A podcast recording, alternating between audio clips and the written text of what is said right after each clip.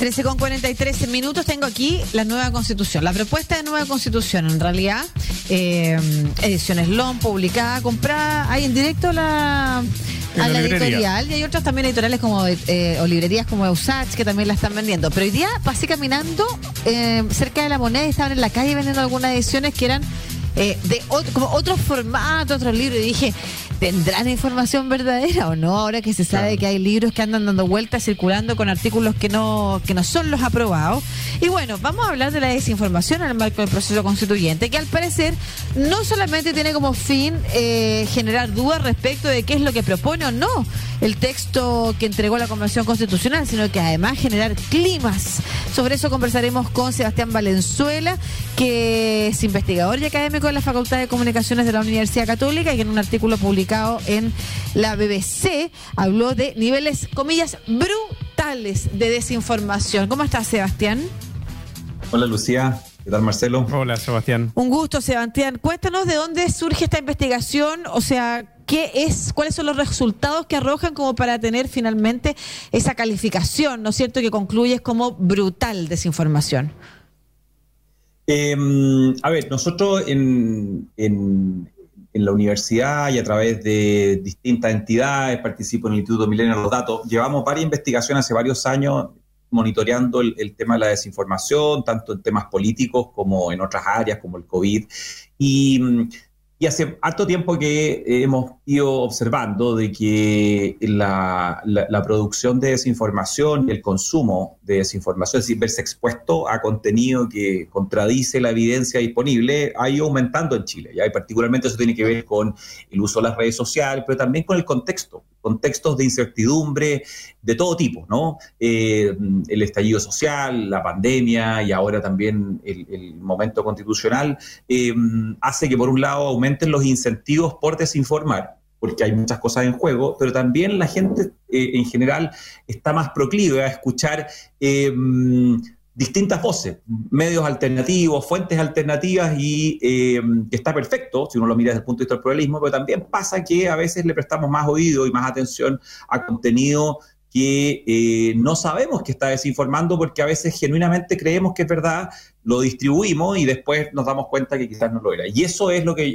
yo me refería a que eh, con el proceso eh, constituyente lo que uno ve mucho más claro de lo que habíamos visto con otros periodos es que hay mucho más, está circulando mucho más contenido que, que no se ajusta a, lo que dice el texto o que no se ajusta a lo que los medios periodísticos han demostrado o han mostrado que está ocurriendo, que contradice la, evidencia de expertos, etcétera. Entonces, a eso se me refería.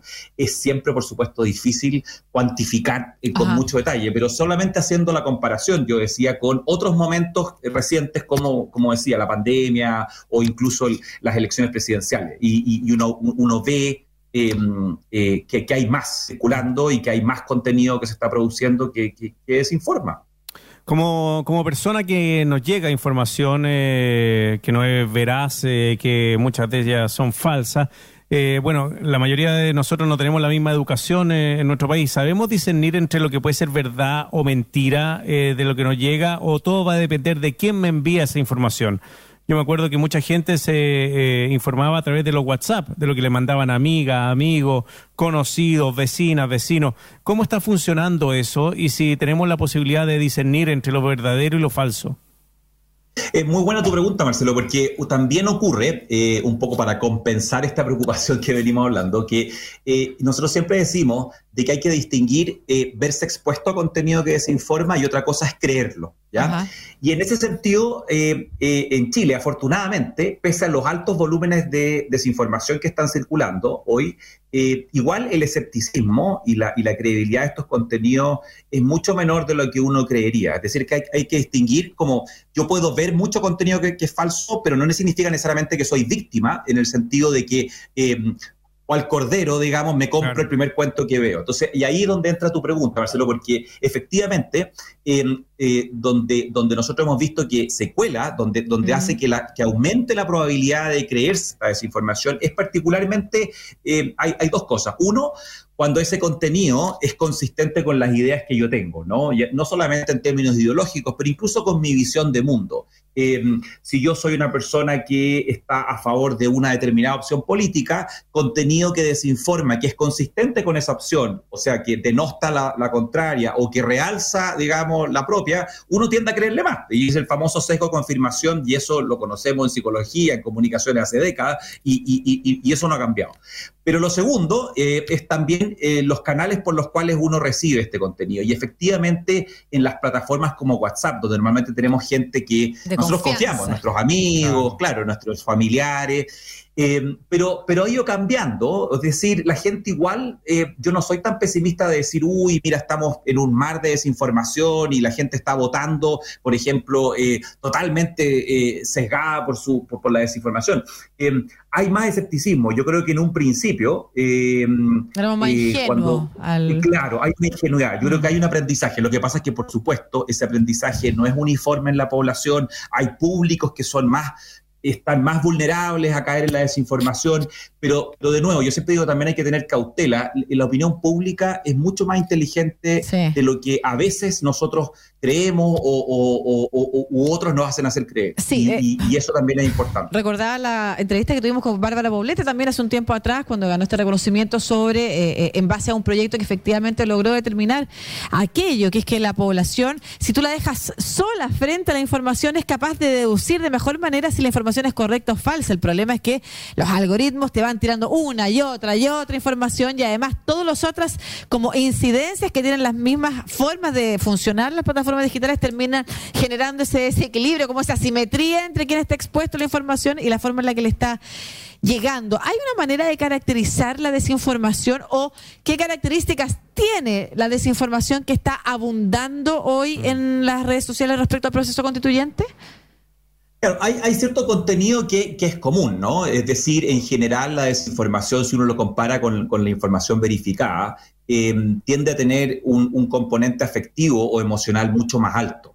Es decir, eh, la desinformación, una de las razones por las cuales se viraliza muchas veces, es no tanto porque en sí misma la gente quiera creerlo, sino porque tiende a generar una reacción visceral. Y eso también es súper importante entenderlo, que a veces el problema de la desinformación no es tanto que consiga persuadir a la gente de creer cosas que no son, sino que es más bien la reacción emocional o afectiva que te genera ver un contenido que desinforma. Ah, Entonces, por ejemplo, ¿A eso te refieres con el clima? Que no, claro, que no solamente confunde sobre la propuesta, sino que genera un clima. Claro, porque aumenta la, crispación. Si imagínate que eh, eh, eh, en torno a la, a la constituyente, por ejemplo, una desinformación que circuló durante un buen tiempo, a su par de semanas atrás, era que la, el texto que, que, se está plebiscitando eliminaba eh, de, cuajo el derecho, el derecho de propiedad, ¿no? La propiedad privada. Y, y, entonces, a ver, genuinamente es muy poca la gente que puede creer aquello, digamos. Ni siquiera porque se lea la constituyente, pero es que es muy raro que se fija, pero ¿qué es lo que genera ese, eh, digamos, esparcir ese, esa, esa, esa desinformación? Lo que te genera es una reacción visceral, porque el derecho de propiedad, que es una cosa que es muy consustancial a la naturaleza de las personas, lo que hace es, por un lado, gatillarte toda una serie de ideas. Ves que la constituyente es un texto, por ejemplo, eh, eh, hecho por eh, extremistas, digamos, estatistas, comunistas, etcétera, o, el contrario, te genera una sensación de cómo puede ser que estén diciendo esto, la gente que está con el rechazo son unos delincuentes, digamos, etcétera. ¿Te fijas? Esa es la reacción Digo, digo, en ambos casos, no es que las personas a favor o en contra del, texto de la prueba del rechazo diga, oye, no, mira, efectivamente puede ser que el texto elimine el derecho de propiedad, sino que lo que hace al uno ve ese contenido es una reacción de guata mm. de o estás a favor de aquel, de ese contenido y dices sí, mira, mira esta gente, estos convencionales son no sé cuánto, o al revés, los que están repartiendo esto no merecen, digamos, más que simplemente toda la indignación y las penas del infierno. Entonces, y eso es lo que yo hablo de un clima afectivo que aumenta la crispación. ¿Y eso? eso es, muy corrosivo. Y eso también es, es, como lo lamentable de la desinformación. Y eso, perdona Sebastián, eh, y, enfrentándonos a la, crisis de las democracias que hay en el mundo, eh, ¿marcaría una relación, entonces confirmaría la relación que hay entre las plataformas digitales, la manera de viralizar esa información y precisamente los procesos democráticos de los países? Te lo pregunto porque no sé si en o sea, uno ha visto plebiscitos polarizados. En el mundo, los cientistas políticos te van a decir que se tiende a polarizar a las poblaciones desde la antigua Grecia, pasando por el plebiscito del 88 hasta ahora.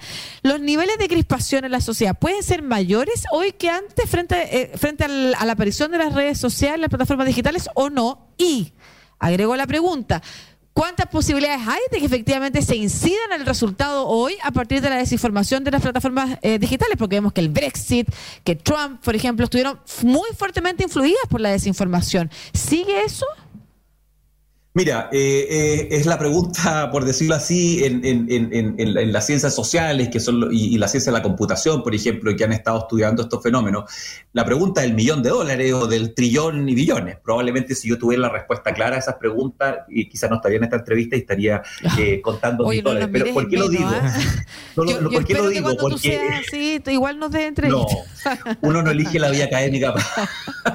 es como elegir el periodismo. Yo también estudié periodismo, así que originalmente. Así que, eh, no, pero hablando más en serio, eh, a ver, eh, como todas las cosas hay de cambio y continuidad. nadie genuinamente que estudie estos fenómenos puede plantear de que las redes sociales inventaron la polarización o inventaron la desinformación. Eso existe desde que somos humanos y tenemos lenguaje y, mentir te da una ventaja evolutiva en cierto sentido. Por algo somos, la especie humana el único animal por que miente. Pero, pero lo que quiero decir es que lo que sí cambia con las redes sociales, y eso está bastante demostrado, es el volumen y la velocidad con la cual circula ya sea desinformación o contenido que es más extremista, contenido de odio, etcétera, que potencialmente tiene el efecto de polarizar. El problema que tenemos con todo esto es que las redes sociales igual son un fenómeno relativamente nuevo, es decir, para efectos prácticos.